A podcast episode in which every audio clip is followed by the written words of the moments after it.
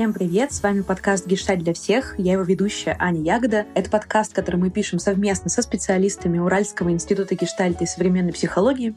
В этом выпуске мы продолжаем изучать изнанку профессии психологов и психотерапевтов. И сегодня у меня в гостях психолог Марина Березина.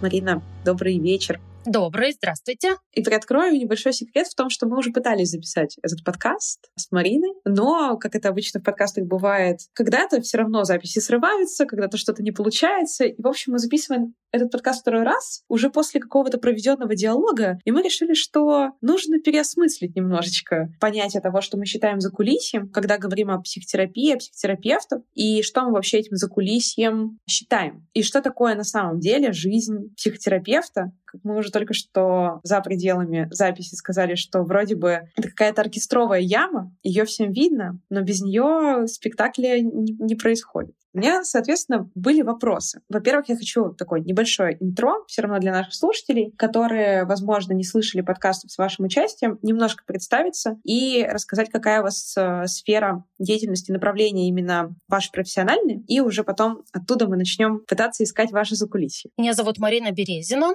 Я гештальт-психолог, гештальт-терапевт.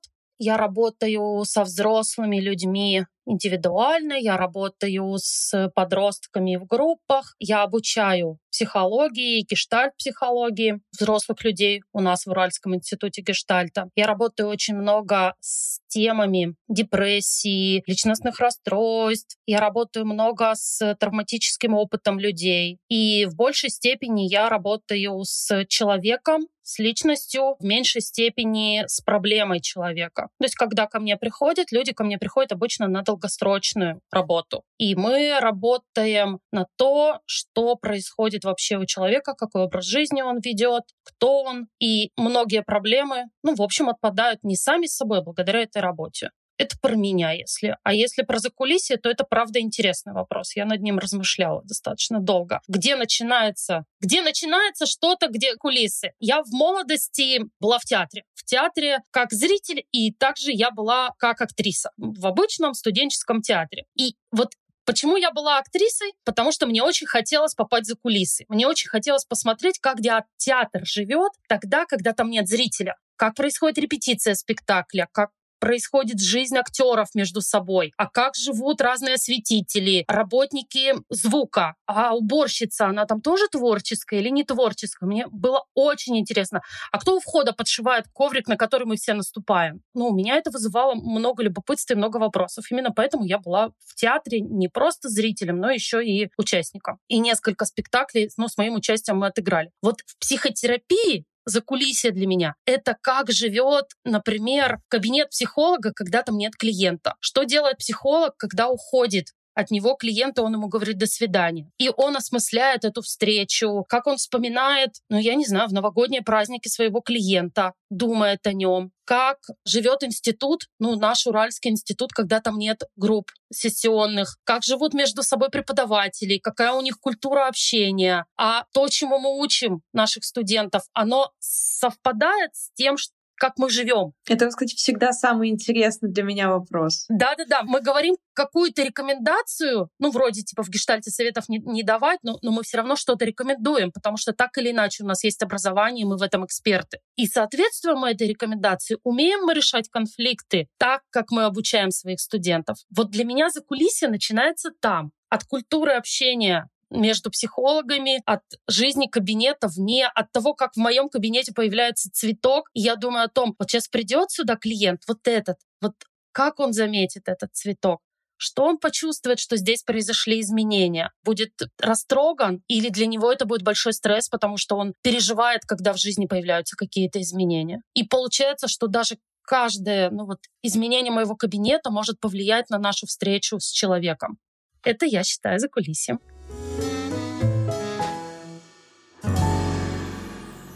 У меня рой вопросов, связанные с э, закулисьем, который, который мы сейчас обсуждаем, ваше описание. Первое — это когда мы говорим про вот это вот несовпадение с тем, чему вы учите, ну или там с теми рекомендациями или наблюдениями, которые вы даете, и личным соответствием. Вот были ли у вас такие моменты, когда вы понимали, что то, что вы обычно говорите людям, это не всегда соответствует тому, как вы ведете себя, и как вот, короче, вот с этим жить? То есть, с одной стороны, психотерапевт — это всегда такой человек, как будто знающий варианты наиболее экологичных, классных путей, но в то же время мы остаемся людьми, когда мы поступаем нерационально, не из высших каких-то побуждений, не так, как нам учебники сказали. И вот как вот нужно было вот с этим мириться на протяжении вот становления карьеры, с этой шероховатостью? То есть как, как вы себя с ней ощущали? Начнем с несоответствия. Я думаю, что не несоответствие, а различность ценностей бывает у меня и у ну, какого-то человека, который ко мне пришел.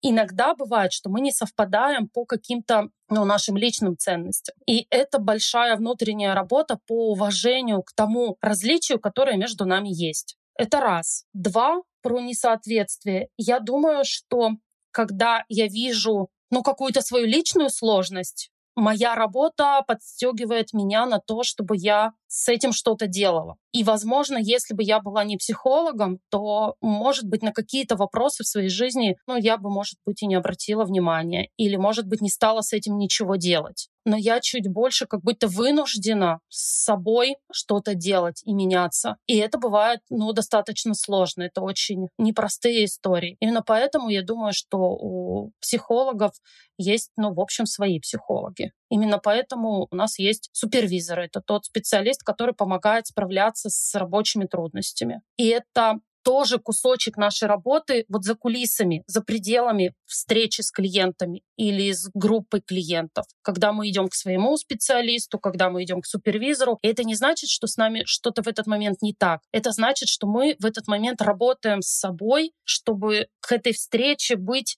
ну, вот больше готовым, более опорным, что ли, в разных вопросах. И сейчас, например, ну, у нас трудный кризисный период в связи с различными событиями, которые происходят. И что в период ковида, что сейчас, приходится гораздо больше вещей осмыслять и смысл придавать гораздо большим вещам, и прямо вот осмыслять, с чем у меня это откликается, с какими моими трудностями. Я больше придаю многим вещам, ну вот значение, наверное, чем если бы я была другой профессии. И вот про несовершенство, наверное, я тоже да, ответила, про то, что мы, мы правда с собой что-то делаем, не запускаем себя.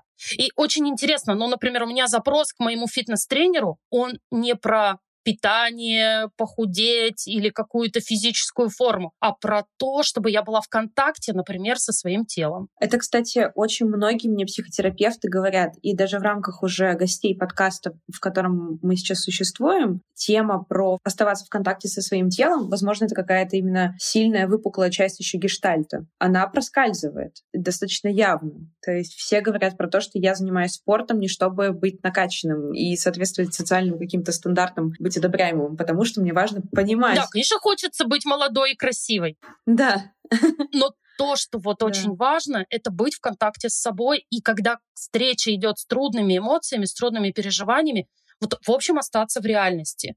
Не улететь куда-то, а мочь дышать, мочь это все осмыслять, мочь поддерживать человека, быть для человека. И за пределами встречи сеанса очень много для этого делается. И это, ну, скорее не пафос, это очень честная работа. Мне всегда было сложно представить, что вот опять же, если мы говорим про то, что такое за кулисье, а что такое не за кулисье, где заканчивается работа, где она начинается. Вот вы сказали, что подумали, например, о клиенте в новогоднюю ночь. Да, был у меня такой случай. И для меня это всегда вот такая большая загадка. То есть, понятное дело, что психотерапевты не сидят, как вот эти вот, как показывают сумасшедших людей из фильмов, которые красные нити на стене развешивают и фотографии сопоставляют с событиями, явлениями. Но вот где вот эта грань, когда вы понимаете, что, например, вы думаете о клиенте тогда, когда вот вы в своей персональной частной жизни находитесь, это уже не работа. А где все-таки период и частичка вашего дня для осмысления того, что происходит. Потому что понятно, что то, что происходит у вас с клиентом, это не только вот один час, когда вы с ним в неделю позанимались, вы закрыли кабинет, все прекратилось, потом вы его открыли, и все продолжилось. То есть как вот вы для себя балансируете, где вот это время рабочее, где оно не рабочее, как вы для себя это определяете в первую очередь? Сеанс — это примерно 50 минут. Но после того, как уходит клиент,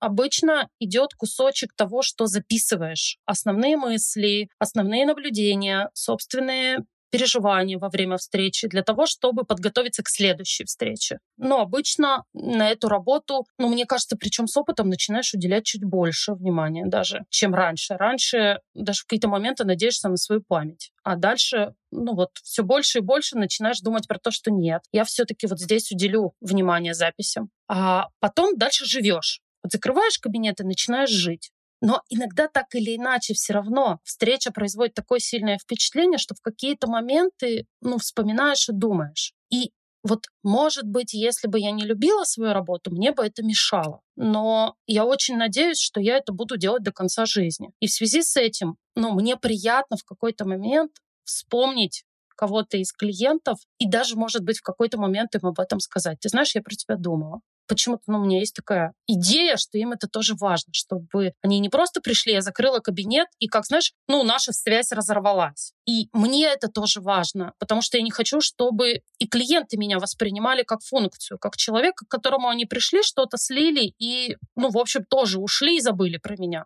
Для меня все-таки это больше про отношения, которые выстраиваются. И благодаря нашим отношениям, ну, человек учится выстраивать отношения за пределами моего кабинета. Хотя, ну, все психологи работают на то, чтобы эти отношения, ну, в общем, в конечном итоге завершились, и человек уже в нас не нуждался. Но это правда про отношения. Это вообще для меня дилемма. Угу. Ну, то есть, мне кажется, что самая главная дилемма психотерапевта — это баланс, сколько вообще человек, клиент может узнавать о психотерапевте и как бы какие это могут быть отношения, потому что я могу говорить только за свою личную практику и там за какие-то диалоги, которые происходили у меня с людьми в терапии, Например, кто-то хочет очень много знать про терапевта, а кому-то, например, мне, было вообще очень тяжело понять, что эта личность со мной сидит, абсолютно такая же, как я, не функция контейнирования моих тяжелых эмоций, а чу, вот прям у нас отношения. Мне, наверное, полгода пришлось признавать, что это отношения в моей жизни, а не... Это, кстати, не очень короткий срок. А не услуга. Полгода это, ну, Да, а не услуга. Я долго к этому шла. И я, я прям до последнего щетинилась, и, и, и я, я ёршилась, потому что я такая, нет, я деньги плачу, вот человек, я про него знать ничего не хочу. Его, вот он закрывает кабинет, его не существует. Он по улице не ходит, продукты не ест. И это тоже за кулисье, вот тема денег. Кстати, кроме отношений, выстраивания этого баланса,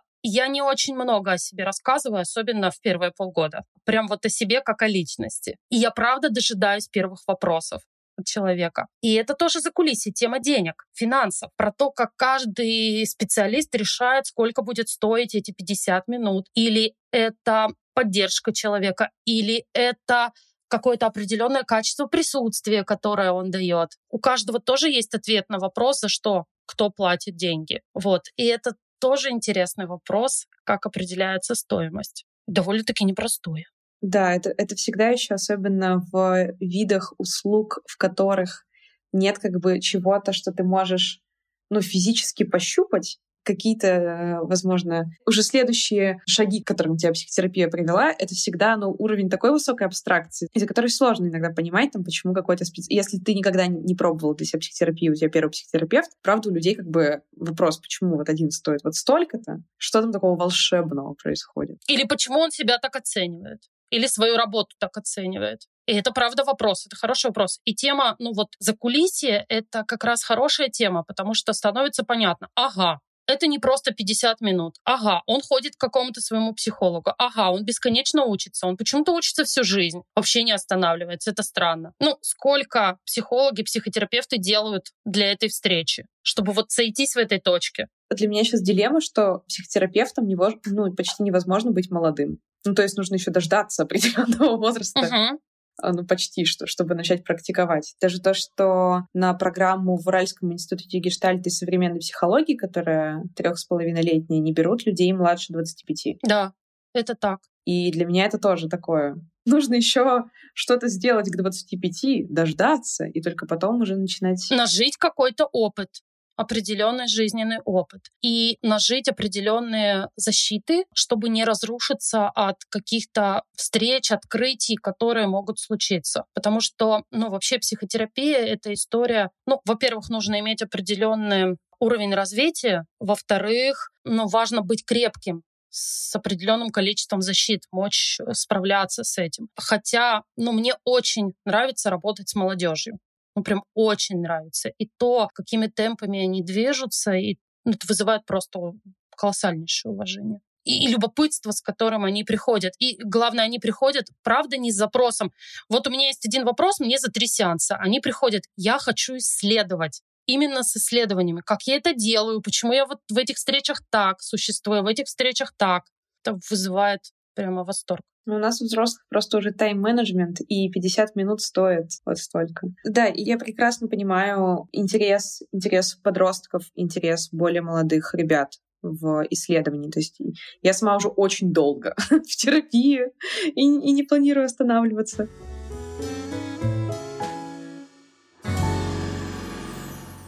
У меня еще был вопрос как раз по поводу не разрушиться, и быть крепким. Вы сказали то, что вы работаете с травмами и с какими-то особо острыми состояниями. То есть как вообще можно прийти в своей личной практике, вот как человек. Вы такие сидели, такие, я хочу быть психотерапевтом, вот тут попробовала, пойду в самую жесть. То есть вообще что туда приводит, как это выдерживать, что заставляет продолжать работать с трудными прям случаями, с трудными состояниями, с пограничными не в плане диагноза, а в смысле такими острыми совсем. Как это вообще происходит? Я иногда работаю в плане диагноза.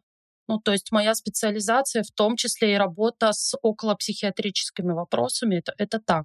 Я не знаю, что здесь первично, курица или яйцо, но в какой-то момент наша внутренняя готовность и душа уже доросла до того, чтобы выдерживать очень сложные вопросы, либо это клиенты, которые к нам приходят и формируют нашу внутреннюю готовность. У меня нет здесь какого-то однозначного ответа. Я над этим очень ну, много думала. Как так случается, что в какой-то момент идешь в ту или иную специализацию или ну, то или иное, та или иная трудность интересна становится. Но я думаю, что это в какой-то момент наш жизненный опыт, который есть, выдерживание каких-то собственных историй, которые есть, и ну, рост души, который у нас происходит за этот период насколько сколько мы можем вместить сами. Я просто представляю, как иногда бывает не терапевтам тяжело выдержать просто, даже, даже не действовать, а выдержать тяжелые эмоции человека, который рядом, например, может чувствовать себя плохо или плакать. И для меня, когда эти эмоции, даже не эмоции, а состояния гораздо более сильными, они мне всегда вот вызывали вопросы к людям, которые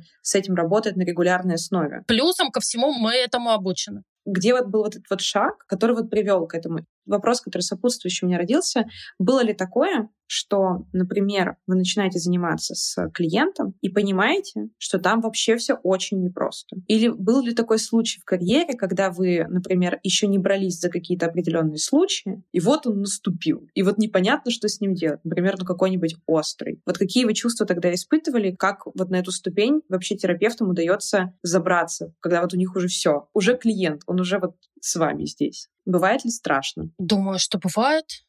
Думаю, что бывает и страшно, думаю, что бывает и зло, думаю, что бывает и бессилие, и отчаяние. Все чувства бывают, потому что, ну, я, я живая, это точно. Но благодаря тому, что я чувствую, это помогает мне двигаться дальше. До тех пор, пока я могу чувствовать, у меня есть возможность двигаться дальше. Моя задача в любом контакте умудряться оставаться в чувствовании собственного тела, в мыслях, в размышлении, в понимании и в чувствах, распознавании собственных чувств. И вот здесь вот по-честному, у меня большое количество техник, большое количество способов, как я возвращаюсь в реальность. От простых элементарных способов мы чувствуем стопы, мы чувствуем собственное дыхание, и это, ну, прямо навык, и это прямо, и может быть где-то ежедневные тренировки. Так как все люди разные, каждый случай, он тоже разный. И поэтому вот когда ко мне придет клиент, и я скажу, М, все понятно. Я думаю, что это один из моментов, у меня есть несколько точек, когда надо завершать карьеру. Когда мне станет нелюбопытно и неинтересно, и когда я скажу, все понятно каждому следующему приходящему человеку. Никогда не понятно. Каждый следующий человек — это вот неизвестность. И мы будем вместе это исследовать. И каждый раз, о, ничего не понятно, вообще не ясно. И вот я думаю, что это очень хорошо, потому что чем больше у меня вопросов, тем я не навешиваю на него каких-то сразу своих идей. Вот поэтому сколько людей, столько непонятно. И, и вот я это оцениваю как хорошо.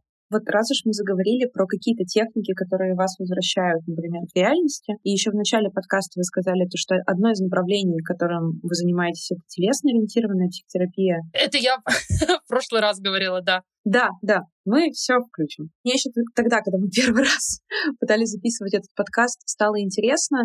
Мне вообще интересно всегда, тогда, когда человек, особенно психотерапевт, говорит, я вот такой-то, но вообще я еще вот в эту тему как-то раз углубился, и стало интересно. И до этого у нас там был выпуск, мы разговаривали про метафорические карты, вы говорите про телесно-ориентированную психотерапию. Интересно, вот как к этому? Пришло ли это уже с практикой, когда уже началась практика терапевтическая, и вы открыли для себя это направление, и, например, оно вам сначала помогало, а потом вы решили этому научиться. Вот всегда вот всегда телесность, она как будто отдельную какую-то роль занимает. Мне интересно, как до этого терапевты тоже доходят.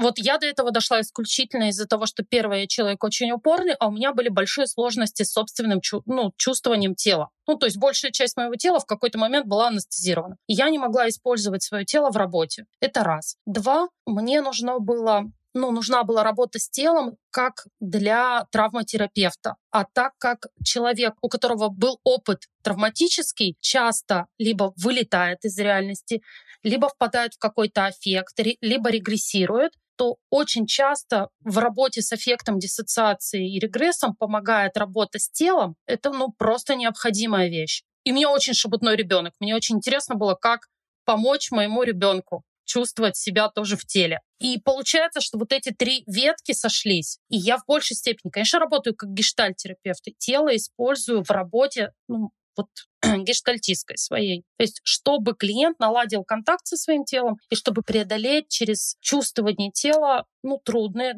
истории, трудные чувства. Для меня самая интересная штука, вот какой подкаст мы уже записываем, я с позиции вот клиента говорю. Я пришла, есть вопрос, я пришла, вот специалист, он сейчас мне поможет. А когда начинаешь в это углубляться, мне становится так интересно, а что этого человека вообще в эту технику привело, и мы там в прошлых подкастах обсуждали, звучали такие фразы, что у меня были очень сложные отношения там, с мамой, была очень тяжелая потеря, и теперь я помогаю людям которые переносят потерю. Вы говорите, там, у меня очень шебутной ребенок. Мне было интересно. Мне кажется, каждый раз понимать, как связано то, что какой человек перед тобой и что его туда привело. Мне кажется, что это, вот это для меня такое интереснейшее закулисье. Мне кажется, у каждого встречного терапевта я хочу сказать, так, как ты сюда добрался? Что с тобой такого случилось? Что ты сейчас сидишь здесь, вот на этой позиции, именно в этом направлении. Где с тобой-то что? Просто такие вопросы не всегда подразумевают отношения клиентско-терапевтические, но мне всегда жутко интересно. Вот, поэтому про ребенка классный факт. Ну, на психфаке всегда говорят, если вы здесь сидите, значит, у вас были вопросы, и вы хотите за счет знаний решить собственные вопросы. Это первое, что говорят вообще на первой лекции. Обожаю. И последний у меня какой-то вопрос был относительно этой темы. Плюс у нас уже так немножечко время, которое, конечно же, не хочется заканчивать, но оно неуклонно у нас заканчивается. Это про вопрос скорее как бы личный именно к вам. Есть ли вообще какое-то разделение в своей голове на Марину Березину, психотерапевта, и Марину Березину человека, и как бы насколько часто приходится вот это разводить в своей жизни. То есть у меня вообще складывается иногда ощущение, что психотерапевтам приходится расщепляться очень сильно для того, чтобы жить свою жизнь и для того, чтобы жить жизнь ну, со своими клиентами. Это вот опять же, возвращаясь к вопросу, я думала про своего клиента про Новый год. Он меня что-то так, так, так эту фразу зацепила, что я не могу от нее отвязаться до сих пор. Вот насколько это все едино, или все-таки профессия подразумевает такое, как складирование отдельных частей своей личности по разным коробочкам. Это моя фантазия, я просто хочу ее проверить. Но у меня здесь вопрос распадается на два вопроса. Первое, я стараюсь и к этому очень стремлюсь быть целостной. Ну, то есть то, какая я в жизни, такая я но только с сознаниями и опытом в кабинете. Но я все тот же самый человек с абсолютно тем же самым поведением, словами, вот такая же. Ну вот это сохранение все-таки себя в разных позициях как личности. То есть я прихожу собственной личностью и работаю собственной личностью. А второе, на что распадается этот вопрос, я не терапевтирую близких. Я не даю советы своим друзьям. Я все та же я, все та же личность с очень похожим поведением, с очень похожим сленгом, да, иногда с э, большим количеством я высказываний и умением, ну, как каким-то, не знаю, там специально сказать нет или дышать в какой-то трудной ситуации, но с абсолютно невмешательством в частную жизнь и личные границы моих близких. Вот он так у меня распадается. Не могу, вот пос- точно последний вопросик задам. Ну, у меня просто ваше рассуждение меня на вопросы наталкивает на дальнейшее. Насколько часто психотерапевту, даже не с близкими, приходится сталкиваться с тем, что я понимаю, в кабинете может быть ну, определенная экосистема. Мы выходим из кабинета, и мне кажется, что каждый терапевт может злиться, ругаться, вести себя как угодно вообще, зная, как можно себя повести, но тем не менее, например, давать реакции, которые, допустим, сейчас хочется давать. Вот насколько часто терапевт вообще сталкивается с тем, что близкие или не близкие говорят, ты же терапевт, почему вот ты вот так вот себя ведешь? Ты, там, ты же знаешь, как нужно делать. Вот есть ли вообще какие-то ожидания от вас тогда, когда вы вне кабинета, как от терапевта, от людей, которые знают, что вы терапевт? Вот приходится ли с этим сталкиваться? Или как бы у вас все хорошо в этом плане? Никаких ожиданий? Тоже не знаю, что здесь первично курица или яйцо. У меня такие грамотные, наверное, близкие, которые мне не говорят, ты же там психолог, и вот веди себя как-то по определенному. Это раз. А два, по молодости я, наверное, с этим сталкивалась. И что здесь первично? То, что я, ну, правда, может быть, более экологично и грамотно как-то себя веду, или у меня вот такие опытные близкие, которые тоже каким-то образом очень многие вещи умеют. Может быть, но среда действительно со временем уже вот, ну, качественная стала. Ну, в общем, вывод такой. Психология работает. Близкие тоже становятся офигенными.